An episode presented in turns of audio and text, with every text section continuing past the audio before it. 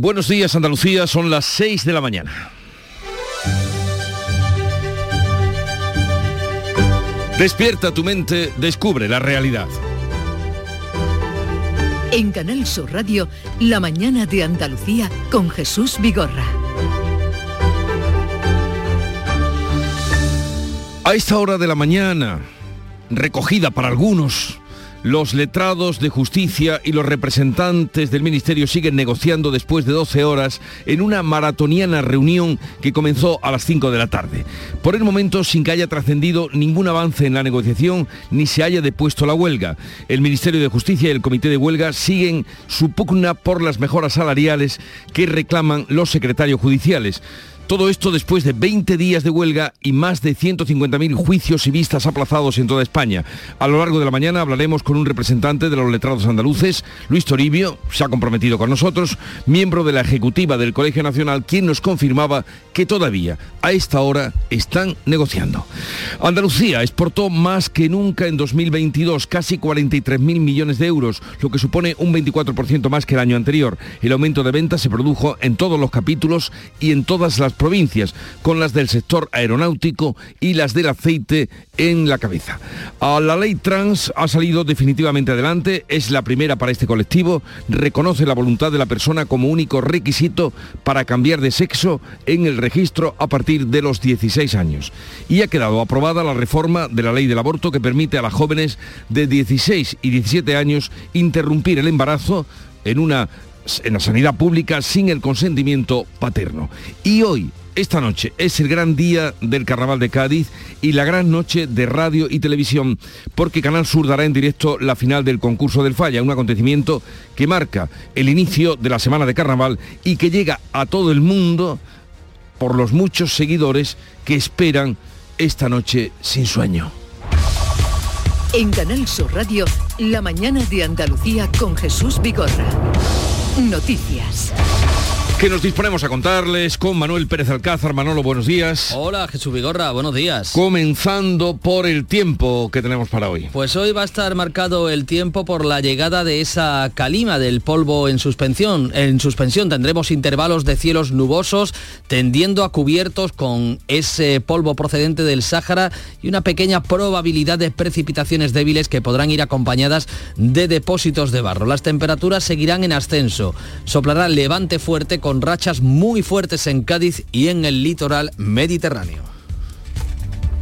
Y vamos a contarles, entre otras cosas, que las exportaciones andaluzas en el año pasado, 2022, marcaron un récord histórico que roza los 43.000 millones de euros en ventas, un 24 más, 24% más que el año anterior. Un aumento que se produjo en todos los sectores y en todas las provincias, aunque las ventas de combustible y de aceite eh, se sitúan a la cabeza. Destaca el despegue del sector aeronáutico con un aumento del 39% y la consolidación del agroalimentario con el aceite de oliva al frente. La consejera Economía Carolina España valora la importancia de estos datos. Estamos teniendo récord de exportaciones de las empresas andaluzas, pues tanto las exportaciones como la ejecución de los fondos europeos es lo que nos tiene que hacer amortiguar eh, las posibles dificultades que nos vayamos a ir encontrando a lo largo de este año.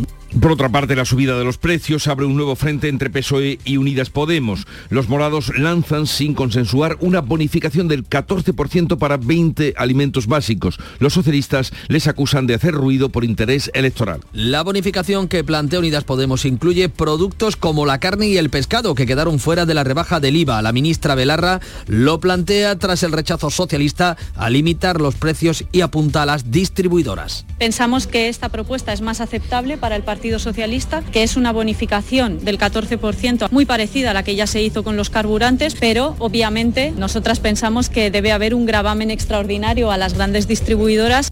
El ministro de Agricultura, Luis Planas, que el lunes eh, se reunirá con el sector, rechaza la medida y apuesta por ampliar la bajada del IVA, como defiende la Junta no solo no son posibles legalmente, sino desde un punto de vista económico perjudicarían mucho a la cadena alimentaria y en primer lugar a nuestros productores primarios, agricultores y ganaderos y también a la industria. En conversación con periodistas en Viena, Pedro Sánchez se ha mostrado molesto con Podemos que dice hace demasiado ruido para marcar perfil propio. Pedro Sánchez está dispuesto a reformar la ley del solo sí es sí sin el apoyo de sus socios de Unidas Podemos. En conversación con periodistas, el presidente se ha mostrado determinado a sacar adelante la reforma si no hay acuerdo con Podemos con los votos del PP, como admite ya la ministra portavoz Isabel Rodríguez si tienen los votos del PP. Mm, Bienvenidos sean, claro que sí. Los morados insisten en que han presentado propuestas y que seguirán negociando. El PSOE niega que haya diálogo. Una joven eh, sevillana, víctima de abusos cuyo agresor se benefició de la reducción de condena, está creando una plataforma de afectadas para reclamar indemnizaciones al Estado. Negociación maratoniana de los secretarios judiciales con el Ministerio para tratar de alcanzar un acuerdo que desconvoque la huelga que de momento continúa. Nada ha trascendido de la reunión que continúa y que comenzaba a las 5 de la tarde entre el Comité de Huelga y el Ministerio de Justicia. Los secretarios judiciales plantean pasar a cobrar un sueldo equivalente al 85% del de los jueces.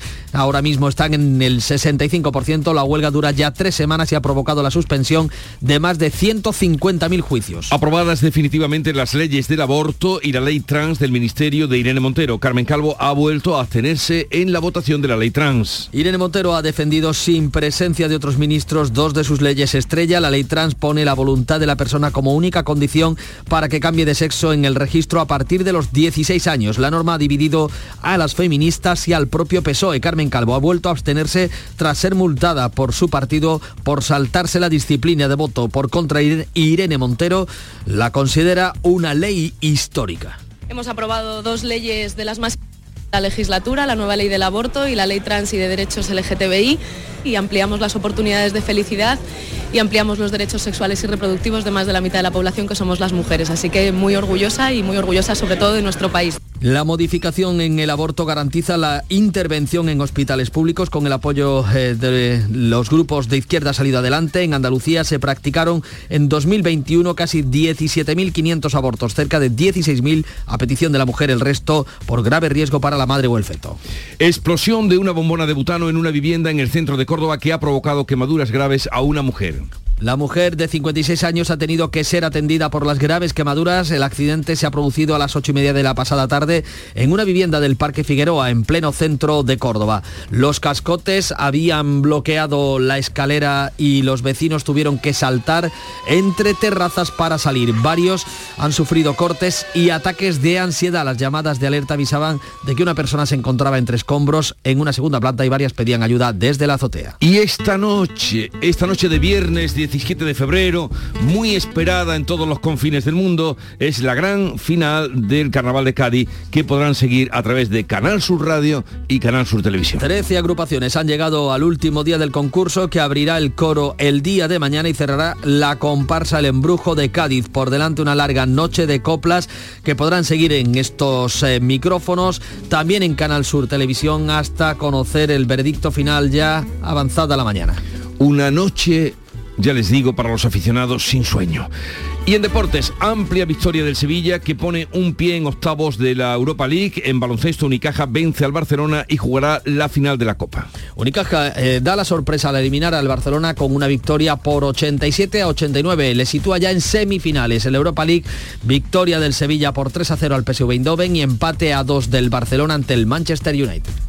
Así viene el día, pero vamos a ver cómo lo reflejan los periódicos, la prensa que ya ha revisado y repasado Paco Ramón. Buenos días, Paco. Muy buenos días, Jesús. Pues esas dos victorias deportivas, la del Sevilla 3 a 0 al PSV y la del Unicaja al Barcelona en la, en la Copa del Rey de baloncesto, son fotografías de portada en el Diario de Sevilla y en el Diario Sur de Málaga, respectivamente. En la prensa andaluza, además, a veces Sevilla destaca 23 millones de euros blanqueados. Gran, eh, una tipografía muy destacada, en color mm, rojo, así lavó la red de los seres el dinero de los parados andaluces. Y es que el juez va a abrir juicio oral contra 35 acusados por su presunto enriquecimiento con las comisiones de los seres fraudulentos. Se enfrentan a un total de una petición de 263 años de cárcel y fianzas que suman son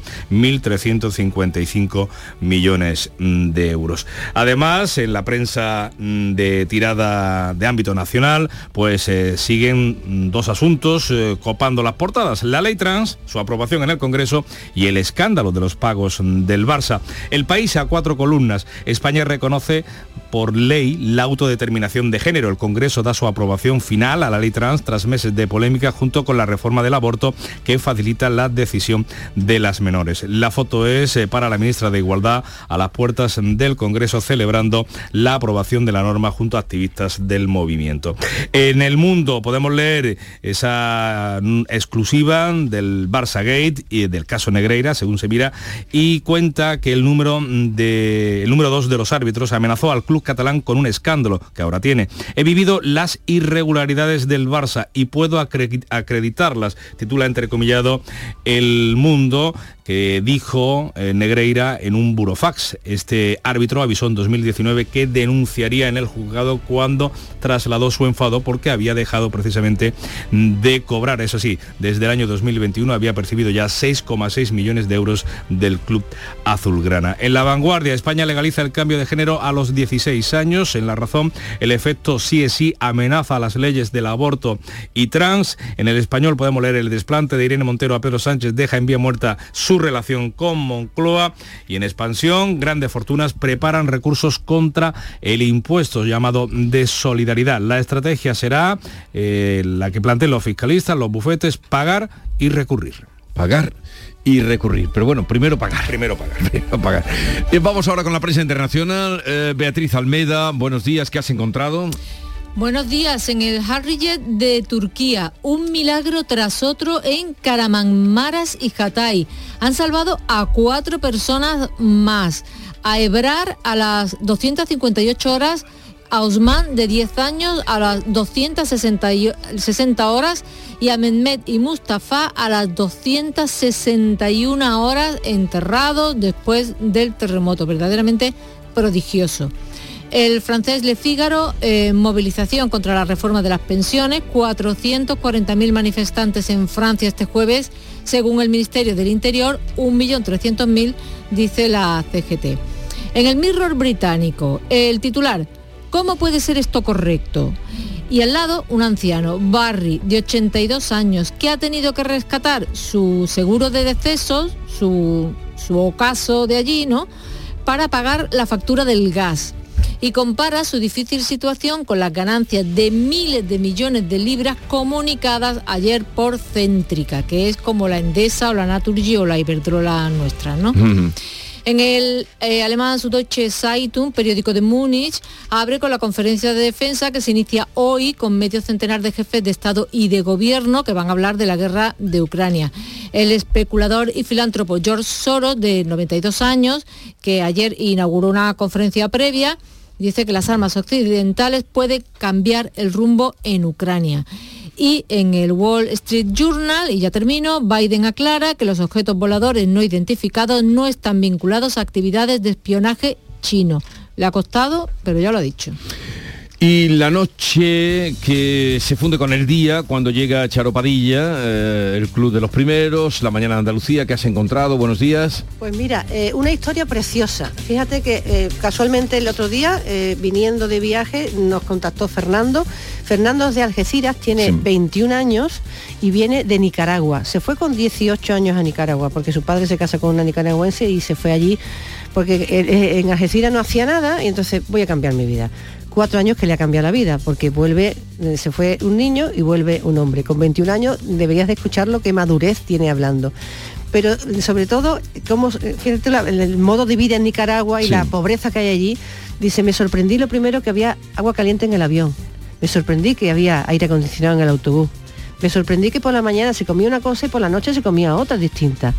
O sea, una conversación dura, ¿eh? o sea, dura, no, muy realista de los que la tierra. de lo que, de lo que, de lo que, es la vida, de lo que es el, mundo, dependiendo en la parte que estés. Entonces tiene un acento de Nicaragua increíble, pero es de decir, en fin, cuatro años de cómo te puede cambiar la vida con 18 y volver hecho un hombre. ¿Pero viene para quedarse Sí, o a pasar el viene para carnaval? quedarse. Viene para quedarse. Pues bienvenido. Sí, yo estoy Buen fin de semana. Igualmente. Porque hoy es viernes, no sé, te había dado cuenta. Sí, pero es que mi vida está dedicada a ellos, al Club de los Primeros. Tu vida está dedicada a la madrugada. Totalmente. Bueno, Ana Giraldes nos adelanta la agenda del día. Buenos días, Ana. Buenos días Jesús, hoy con muchas citas estadísticas. El Centro de Investigaciones Sociológicas da a conocer su barómetro de febrero en un ambiente político de precampaña electoral, pese a que quedan más de tres meses para la cita con las urnas en los comicios autonómicos y municipales. También el INE difunde datos de todo 2022 sobre la compraventa de viviendas. Hasta noviembre encadenaba ya 21 meses de subidas y un aumento del 17% interanual en lo que iba de años en cuanto a ventas,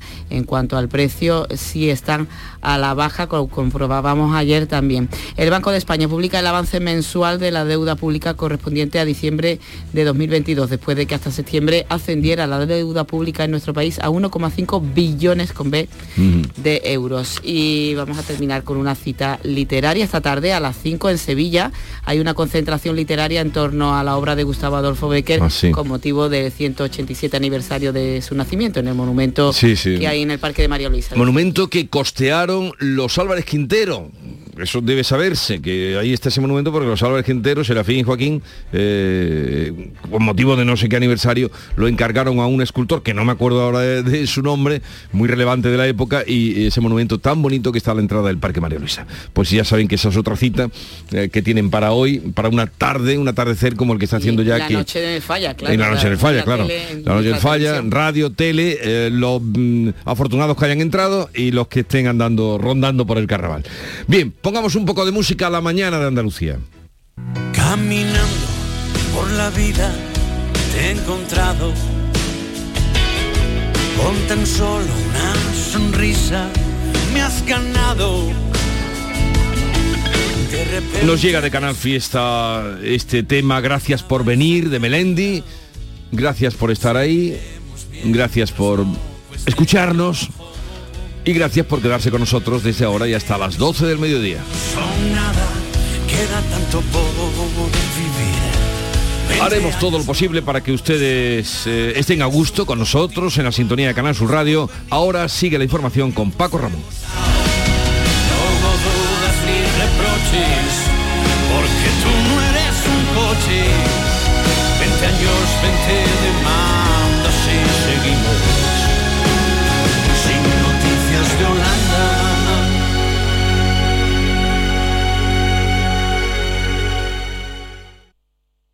Hola, hijo.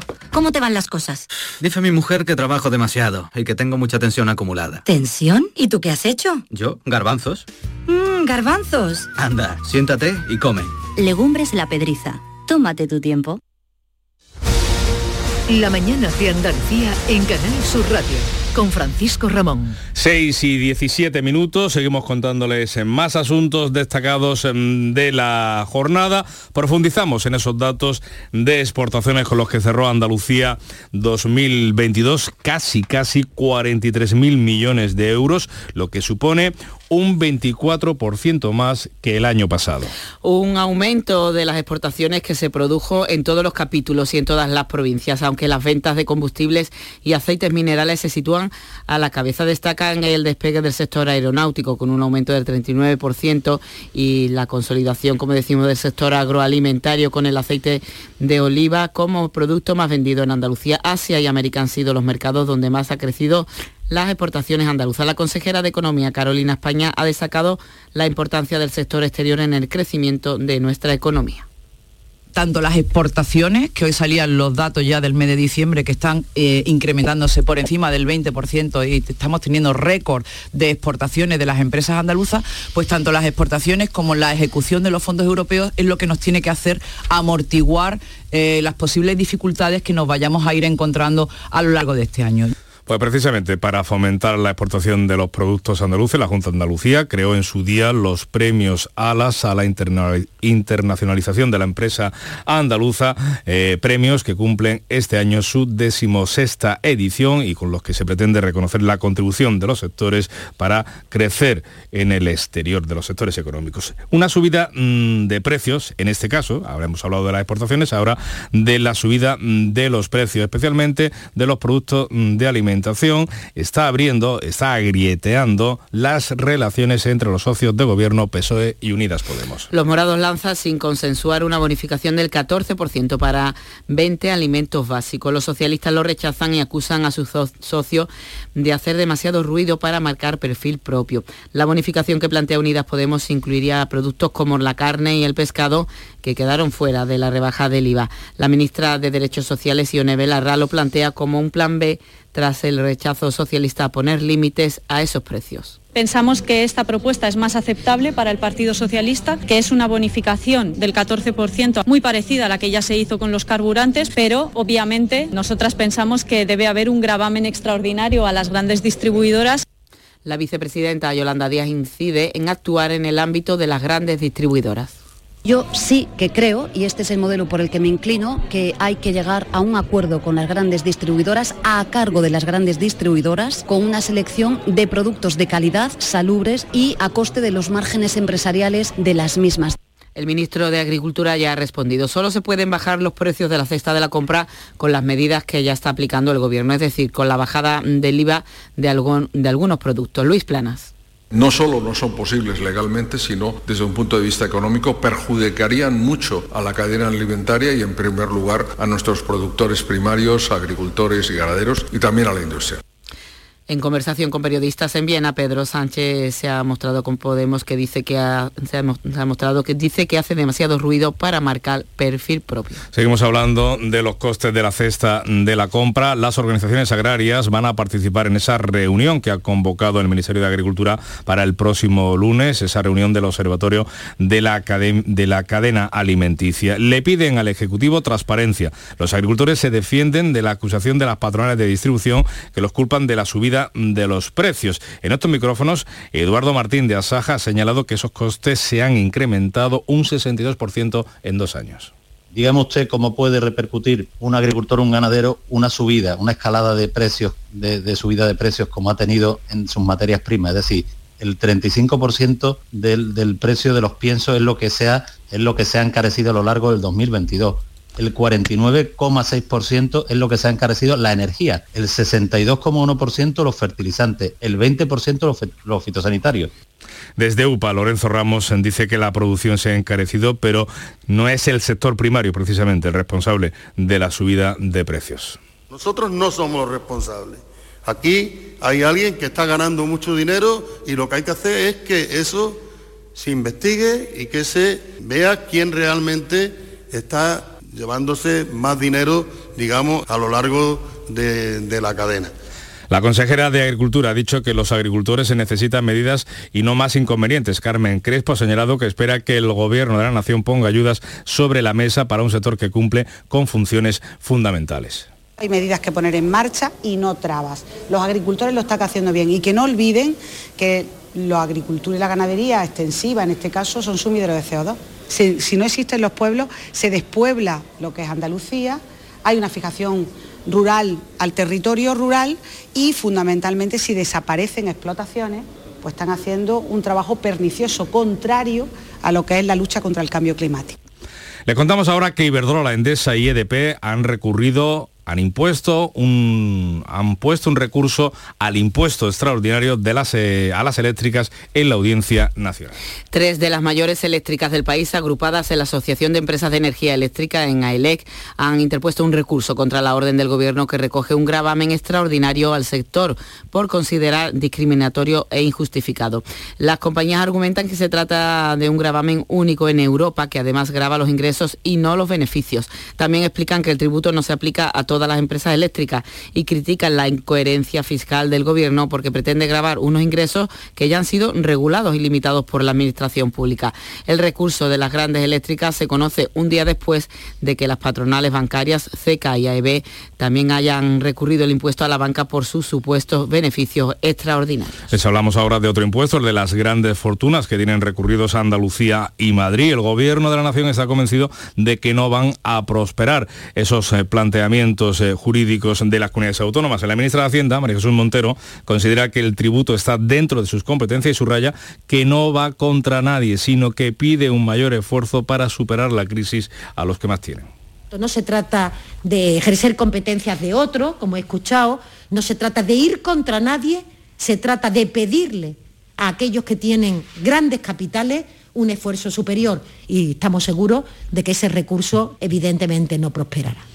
Les hablamos ahora de un recurso más, el del gobierno de Shimo Push en el Supremo contra la entrada en vigor de las nuevas normas del trasvase Tajo Segura, un recurso eh, que al que también, un trasvase al que también se opone Andalucía, Murcia y ahora, como vemos, la comunidad valenciana. Siguen las diferencias también en el seno del gobierno entre PSOE y Unidas Podemos eh, con las consecuencias que está teniendo la ley del solo sí es sí. Pedro Sánchez en una conversación informal se ha mostrado determinado a sacar adelante la reforma planteada por el PSOE si no hay acuerdo con Podemos. O sea, todo indica que aceptará el apoyo del PP a la reforma de la ley de libertad sexual. La ministra portavoz Isabel Rodríguez ha aceptado los votos de los populares pese a sus reticencias. Si tienen los votos del PP, mm, bienvenidos sean, claro que sí.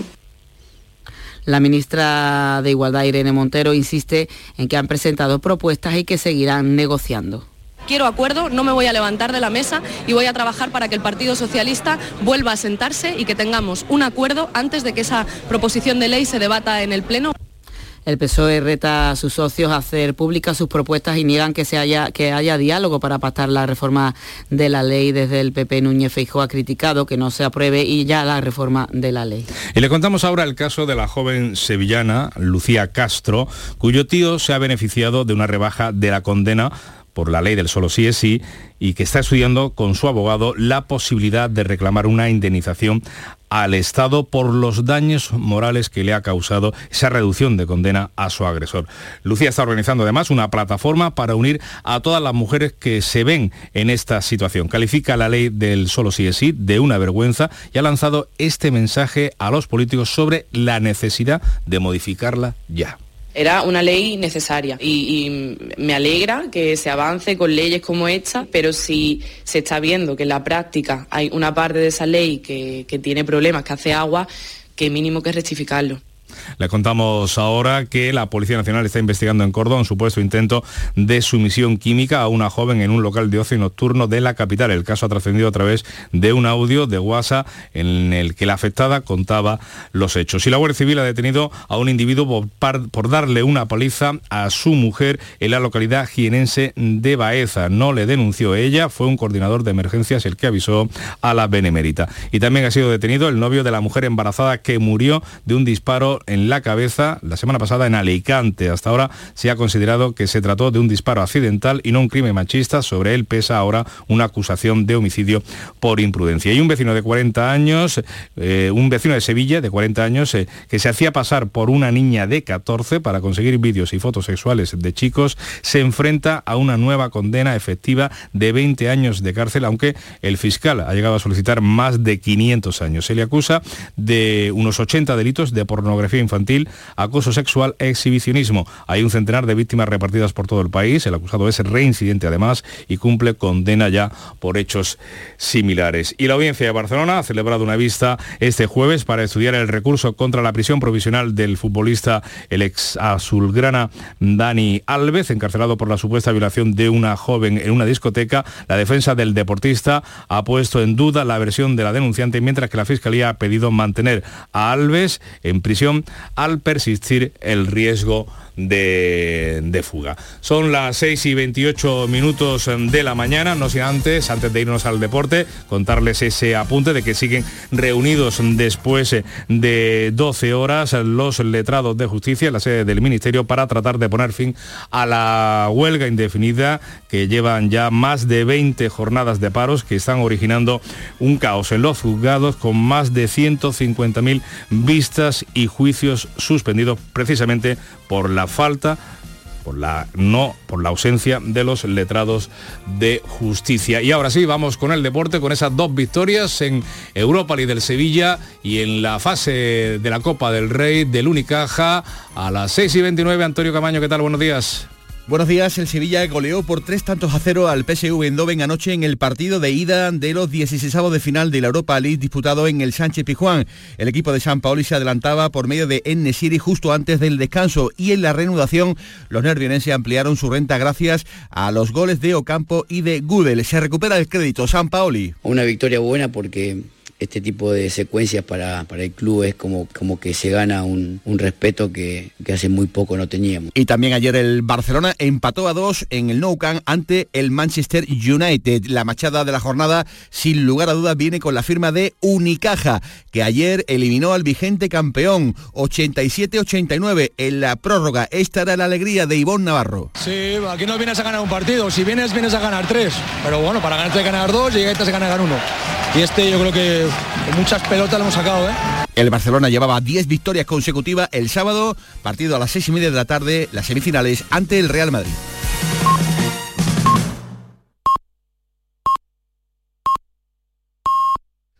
Andalucía son las seis y media de la mañana. La mañana de Andalucía con Jesús Vigorra. La mañana de Andalucía de un estupendo viernes, que puede ser un gran día. Vamos a contarles a esta hora los titulares que resumen la actualidad que les venimos contando con Ana Giraldez. Récord histórico de las exportaciones andaluzas por valor de casi 43 mil millones de euros. Las ventas de las empresas andaluzas en el exterior crecieron un 24%. Todos los sectores han crecido, pero destaca el despegue del aeronáutico con un incremento del 39%. Los precios de los alimentos abren un nuevo frente entre los socios de gobierno. El PSOE rechaza la iniciativa de Podemos de limitar el precio de los alimentos y subvencionar una cesta de productos básicos. Los socialistas se inclinan por ampliar la rebaja del IVA al pescado y la carne. El Congreso aprueba definitivamente la ley trans y la reforma de la ley del aborto. La norma legaliza el cambio de sexo a los 16 años e incluso antes. No será necesario presentar un permiso de los padres para el cambio en el DNI, bastará con solicitarlo. La reforma del aborto sale adelante con la oposición de PP, Vox y Ciudadanos. Pedro Sánchez está dispuesto a reformar la ley del solo sí es sí sin sus socios de Podemos. Los morados insisten en sus propuestas y el PSOE niega que haya diálogo, mientras una víctima sevillana promueve una plataforma de afectadas por las rebajas de condena para reclamar indemnizaciones al Estado. Justicia y los letrados siguen reunidos para desbloquear la huelga en los juzgados. El comité de huelga y los representantes del Ministerio llevan negociando más de 12 horas para tratar de desactivar la huelga indefinida que, va, que ha provocado la suspensión de más de 150.000 juicios en toda España. Y esta es la gran noche en la final del Carnaval de Cádiz. Canal Sur Radio y Televisión lo retransmitirán en directo al mundo. El concurso de agrupaciones comienza esta tarde a partir de las 8 y media con la participación de 13 agrupaciones. Tras la gran final comenzará la fiesta en la calle todo el fin de semana. Y vamos a recordar el tiempo para hoy. Pues espera intervalos de cielos nubosos tendiendo a cubiertos con polvo en suspensión, una pequeña probabilidad de precipitaciones débiles por la tarde que podrían ir acompañadas de depósitos de barro. Temperaturas en ascenso y el levante fuerte con rachas muy fuertes en Cádiz y en el litoral mediterráneo.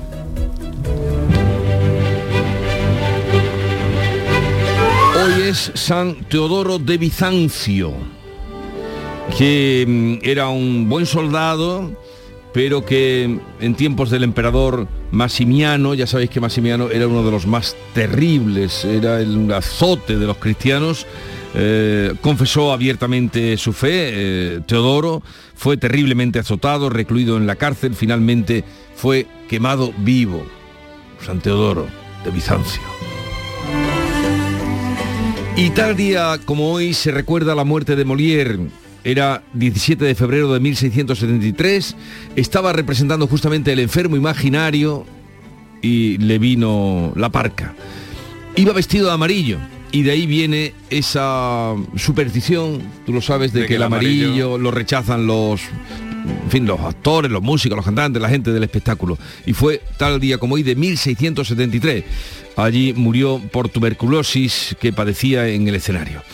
Y tal día como hoy de 1600, 1600, el matemático y astrónomo Giordano Bruno era quemado vivo por la Inquisición Católica en el Campo de Fiori, en Roma. Cuando pasen por Campo de Fiori, acuérdense... Es atractivo no solamente la, la estatua, sino el mercado de flores, de frutas, de verduras que hay, que vean la estatua de, que de sepan que allí fue. Y permítame, hoy meteré un- una cosita más, eh, porque esta noche es la gran noche del falla, pero imagínense cómo sería la noche de 1904, tal día como hoy, cuando en el Teatro de la Scala de Milán, por primera vez, la gente escuchó Madame Butterfly.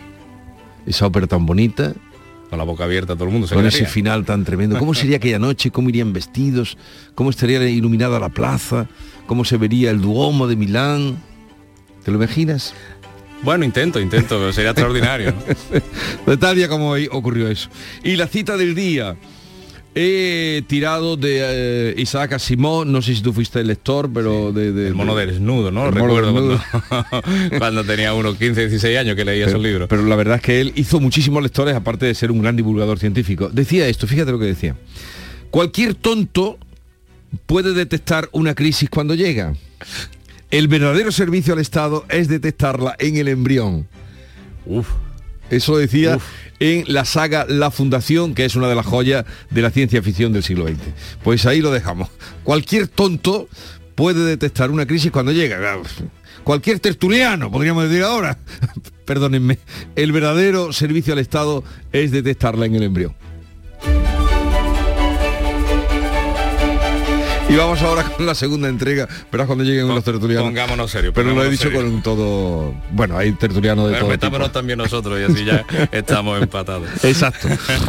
Hagamos como Garamendi. Bueno, vamos a, mm, a ver la segunda entrega. La segunda la entrega, pues eh, si nos fijamos en la prensa andaluza, pues comenzamos el recorrido eh, en ABC con esa gran portada del ABC de Sevilla, con grandes eh, destacados tipográficos, esos 23 millones de euros blanqueados, que dice el diario de Vocento, eh, lavaba la red de los seres eh, eh, el dinero de los parados andaluces, a colación trae esta información de la apertura de juicio oral contra 35 acusados por su presunto enriquecimiento con las sobrecomisiones de los seres fraudulentos. Se enfrentan todos los acusados a un total de 263 años de penas de cárcel y fianzas que suman 1.355 millones de euros entre, entre los protagonistas de esa trama, el consejador del sindicato UGT, Juan Lanzas, el que fuera consejero de empleo, Antonio Fernández, su director general, el director general de trabajo, Juan Marcas, y otros tantos dirigentes de los anteriores eh,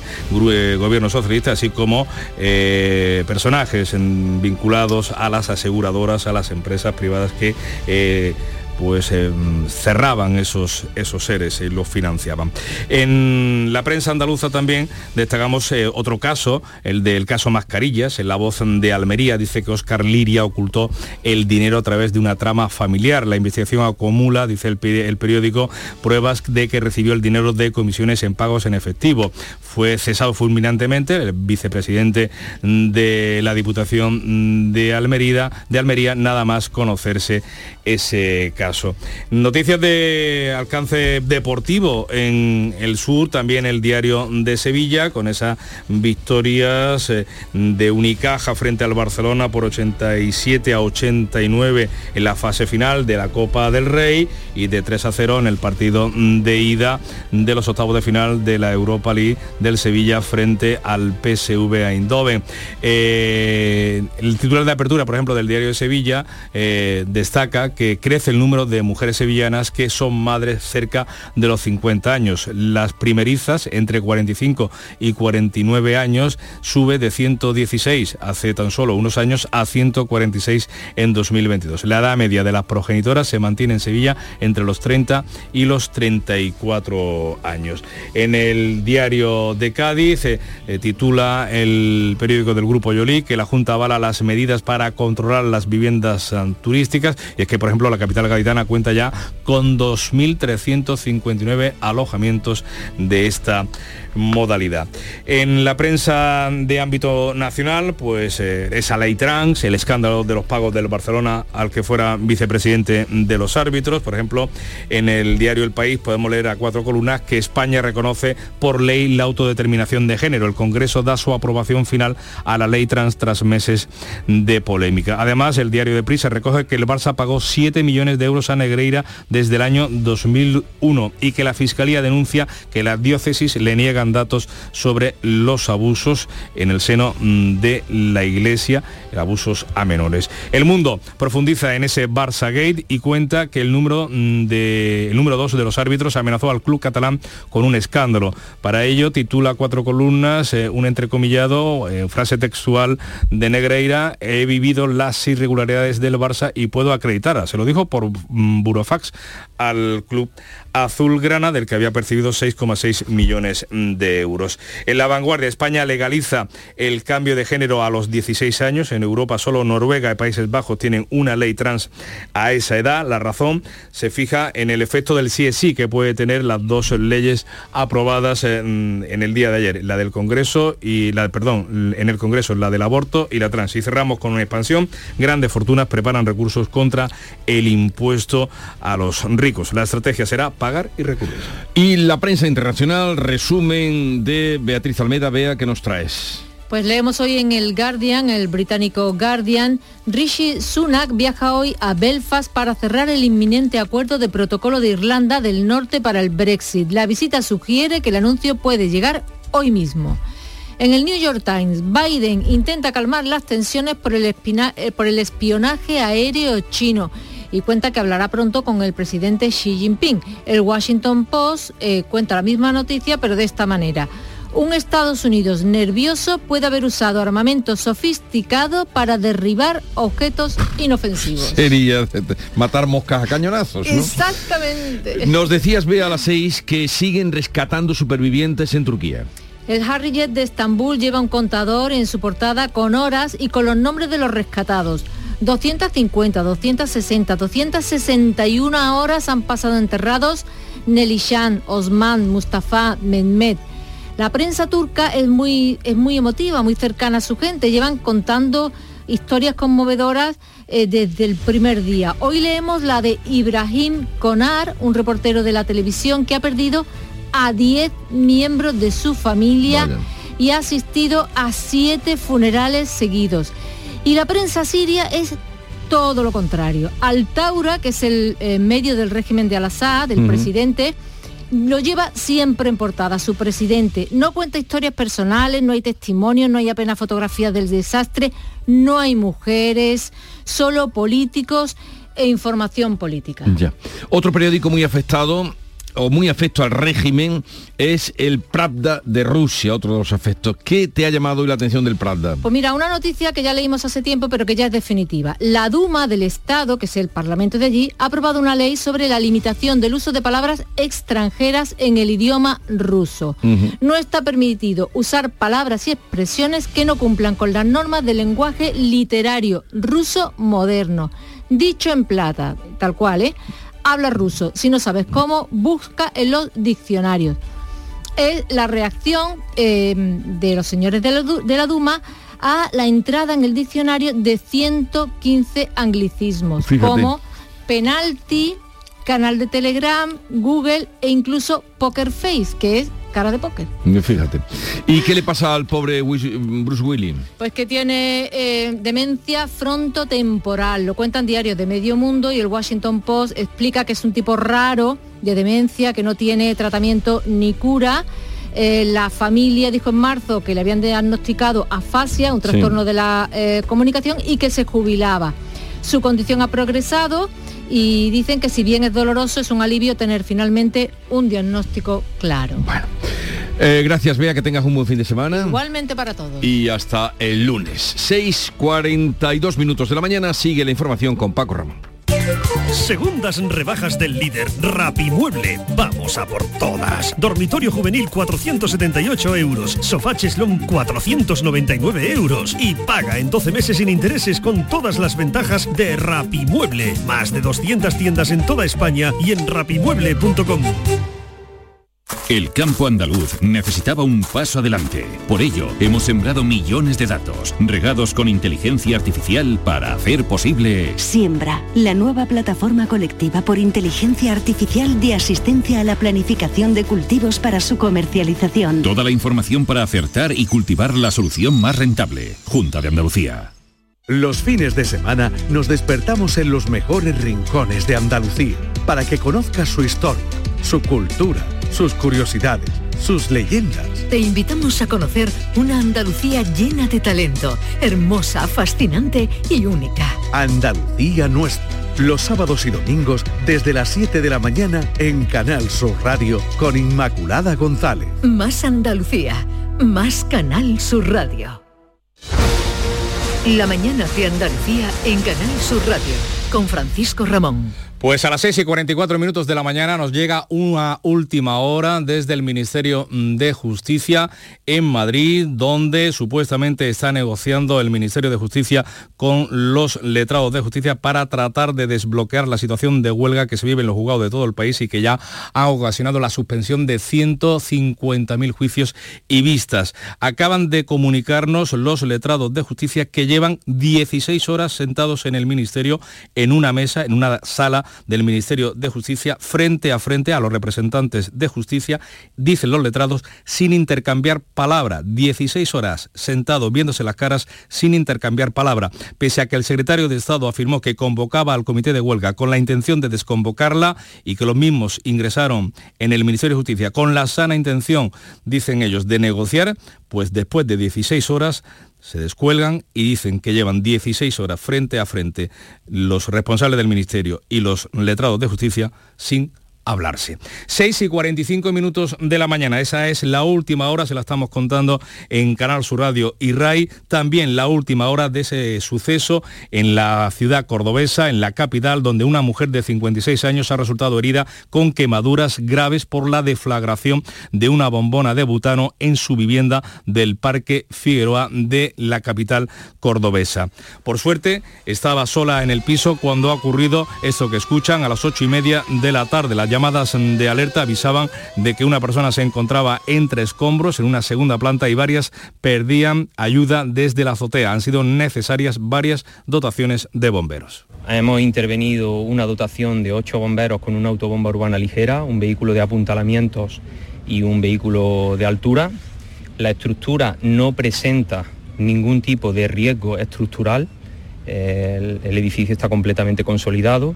Eh, la planta segunda es la planta que se ha visto afectada, los vecinos han contado, con los, eh, han contado que los cascotes habían bloqueado la escalera y tuvieron que saltar entre terrazas para salir. Varios han sufrido cortes, ataques de ansiedad propios. Las tres viviendas colindantes de esa planta han sido desalojadas y los servicios sociales han ofrecido alojamiento a los vecinos en caso de necesidad. Así lo confirmaba esta noche el alcalde cordobés José María Bellido. Trabajando ya para si alguna de las familias que no va a poder volver no tiene alojamiento, pues desde servicios sociales le proporcionemos mientras tanto eh, alojamiento.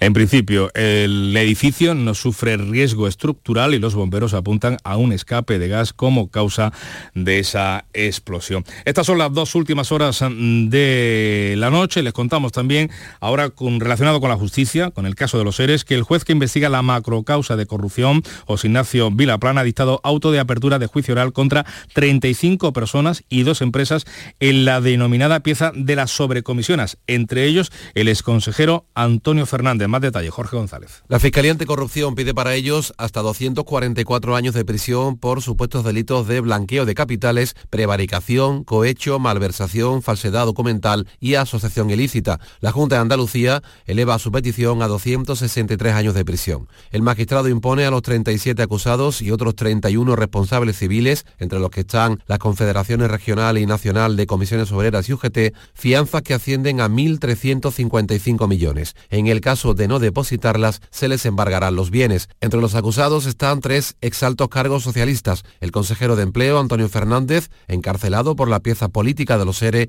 y los exdirectores generales de Trabajo, Juan Márquez y Daniel Alberto Rivera.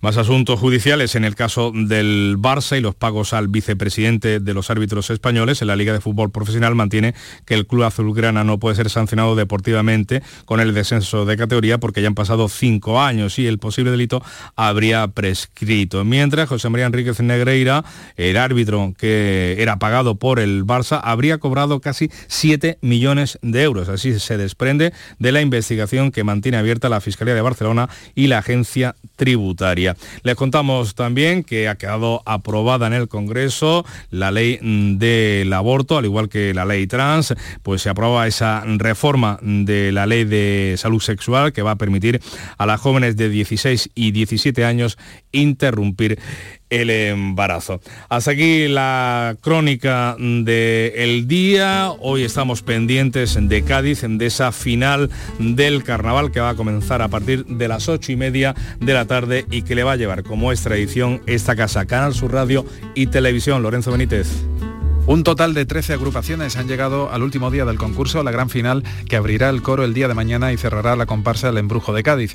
Canal Sur Radio, Radio Andalucía Información y Canal Sur Televisión despliegan un amplio dispositivo humano y técnico para cubrir esta retransmisión. Por delante, una larga noche de coplas que podrán seguir en directo desde las 8 y media de la noche hasta llegar al veredicto final del jurado, después de casi un mes de un concurso que ha regresado a su formato habitual de antes de la pandemia. A partir entonces, mañana sábado comenzará la gran fiesta gaditana y será el tiempo también para las llamadas agrupaciones ilegales más informales que compartirán las calles con las oficiales del concurso.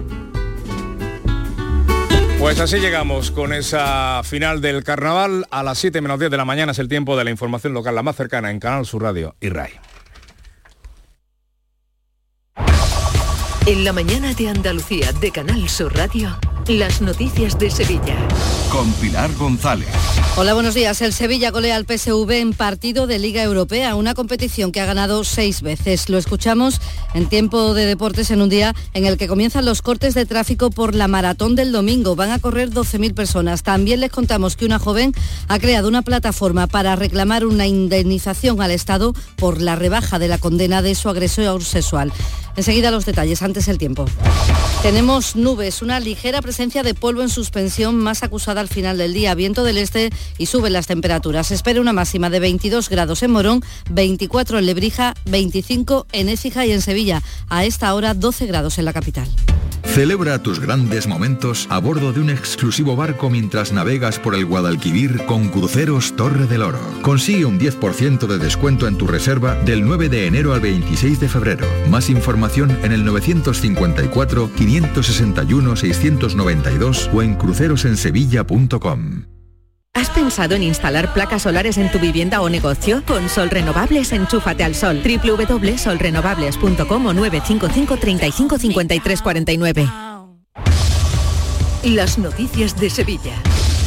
Canal Sur Radio. Ya se ha activado el dispositivo especial de tráfico por la Maratón de Sevilla, que es el domingo a las ocho y media de la mañana. Está limitado el aparcamiento en el Paseo de las Delicias. Se corta el tráfico para montar la meta a las seis de la tarde. Esto va a afectar a los jugadores, a los aficionados del Betis, porque esta vía se cortará y el sábado hay partidos. Se crean itinerarios alternativos. Se recomienda, no obstante, el uso del transporte público. Habrá un refuerzo en las líneas de Tusán que ofrecerá además autobuses gratis a corredores y voluntarios. Comienzan las actividades programadas en paralelo. A las 10 de esta mañana abre sus puertas en FIBE la Feria del Corredor y hoteles y bares van a tener una muy buena ocupación y es que de los 12.000 corredores, 9.000 vienen de fuera de Sevilla con sus familias y también se alojan aquí. Por ello, el ayuntamiento, según ha contado el delegado de deportes, David Guevara, calcula que esta prueba, que puntúa en los circuitos internacionales, dejará en la ciudad 15 millones de euros directamente. Hay que sumar a esto el impacto en la promoción impacto directo será aproximadamente unos 15 millones de euros, por lo tanto estamos en cifras récord y en, los, en las imágenes de televisión aproximadamente en unos 60 millones de euros. Por lo tanto, este es uno de los maratones más internacionales y que más impacto va a generar en la ciudad. La joven sevillana Lucía Castro, víctima de abusos sexuales, ha lanzado una plataforma para reclamar al Gobierno una indemnización por la rebaja de condena que ha tenido su agresor al amparo de la ley del solo sí es sí. Su tío fue condenado a 11 años de prisión por abusar de ella durante años, cuando tenía entre 7 y 13. Ahora se le reduce la pena de prisión en seis meses. Lucía quiere que el Estado la indemnice y pide a otras víctimas que se sumen a su plataforma. Considera que la ley es necesaria, la nueva ley, pero hay que corregir esa grieta. Creo que es importante y que, nos unamos en esto, las víctimas, que nos podamos poner en contacto, em, que hagamos un poco una piña, ¿no? Y lanzar este mensaje de, de pedir una, pues lo que es una indemnización por daños y perjuicios. En la audiencia de Sevilla se juzga a un individuo de 40 años por corrupción de unos 80 menores a los que pedía y enviaba material audiovisual y fotográfico de alto contenido sexual haciéndose pasar por una niña de 14 años. Está en la cárcel por hechos similares y ahora la Fiscalía pide 500 años de cárcel para él, aunque la condena efectiva sería 20 años. Se está tratando de llegar a un acuerdo. Este sábado saldrán desde la Seta hasta la Alameda a las 12 una manifestación bajo el lema Paremos los feminicidios, vivas nos queremos. Lo convocan 23 colectivos de mujeres de toda la provincia. Estos feminicidios tienen que parar y sobre todo tienen que intervenir las administraciones públicas y dejar su, su discurso del Día de la Muerte para ponerse a trabajar y protegernos a todas. 6 de la mañana y 54 minutos. Las noticias que más te interesan las tienes siempre en Canal Sur Mediodía Sevilla. Y este viernes te llegan desde Villanueva del Ariscal, donde se celebran las séptimas jornadas ecoturísticas bajo el lema Taberna, Mosto y Buena Mesa. Canal Sur Mediodía Sevilla. Este viernes a las 12, en directo desde el Ayuntamiento de Villanueva del Ariscal, con la colaboración del Ayuntamiento de Villanueva del Ariscal. Llega el remate final de las rebajas de Mercamueble. Aprovecha un 10% de descuento adicional sobre el precio ya rebajado. No pagues nada hasta dentro de 6 meses y además 12 meses sin intereses. Solo en el remate final de Mercamueble. No lo dejes escapar. La noche del llamador. El martes 21 de febrero, el llamador en el Lope de Vega. A las 9 de la noche, ceremonia de entrega del Memorial Luis Vaquero a la saetera Angelita Iruela.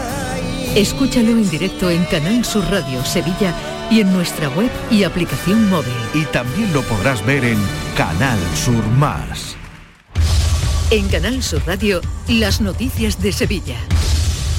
El puerto de Sevilla ha aprobado la construcción de una planta solar fotovoltaica que va a producir hidrógeno verde y almacenará energía. Ocupará algo más de 13.000 metros cuadrados sobre una superficie de 23.000.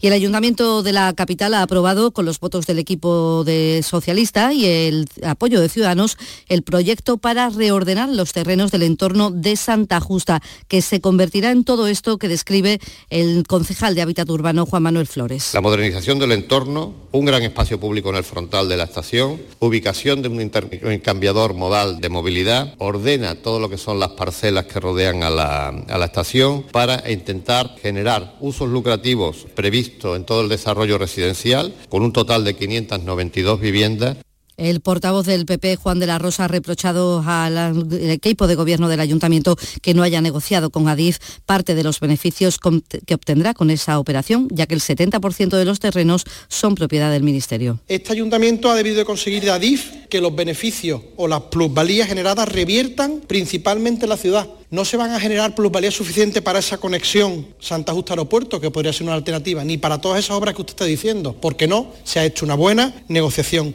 La policía ha detenido en Écija a un hombre que robó un coche con dos niños dentro. Aprovechó que estaba en marcha y se lo llevó. Dentro estaban dos niños de 10 y 13 años, hijo y sobrino del propietario. Este, nada más darse cuenta, corrió tras el coche gritando desesperadamente. Fue entonces cuando intervino el conductor de otro vehículo que se percató de que algo ocurría e hizo esto que cuenta la portavoz de la policía, Sara Talabán.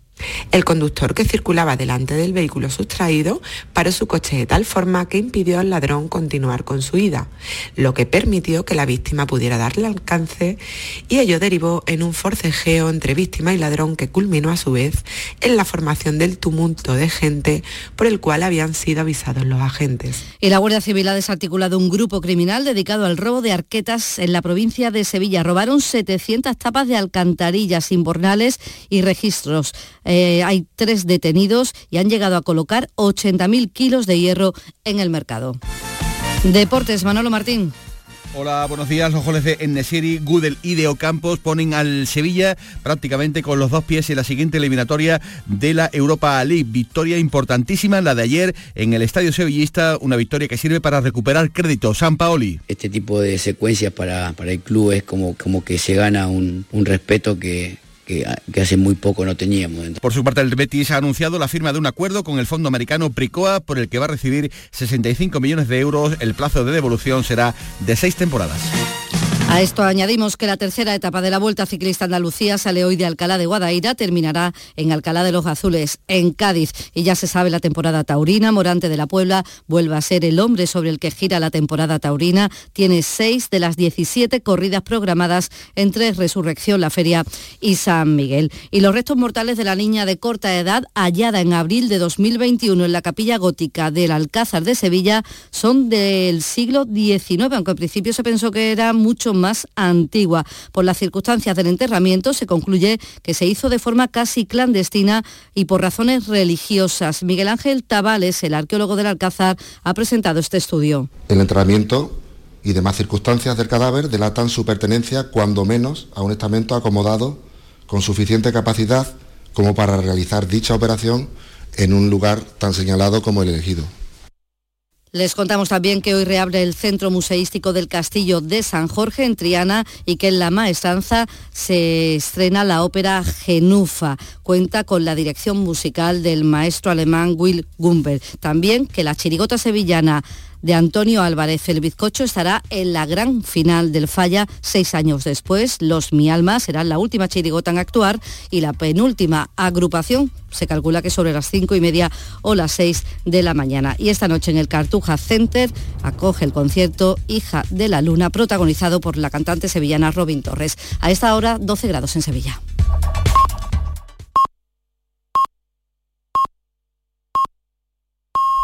Andalucía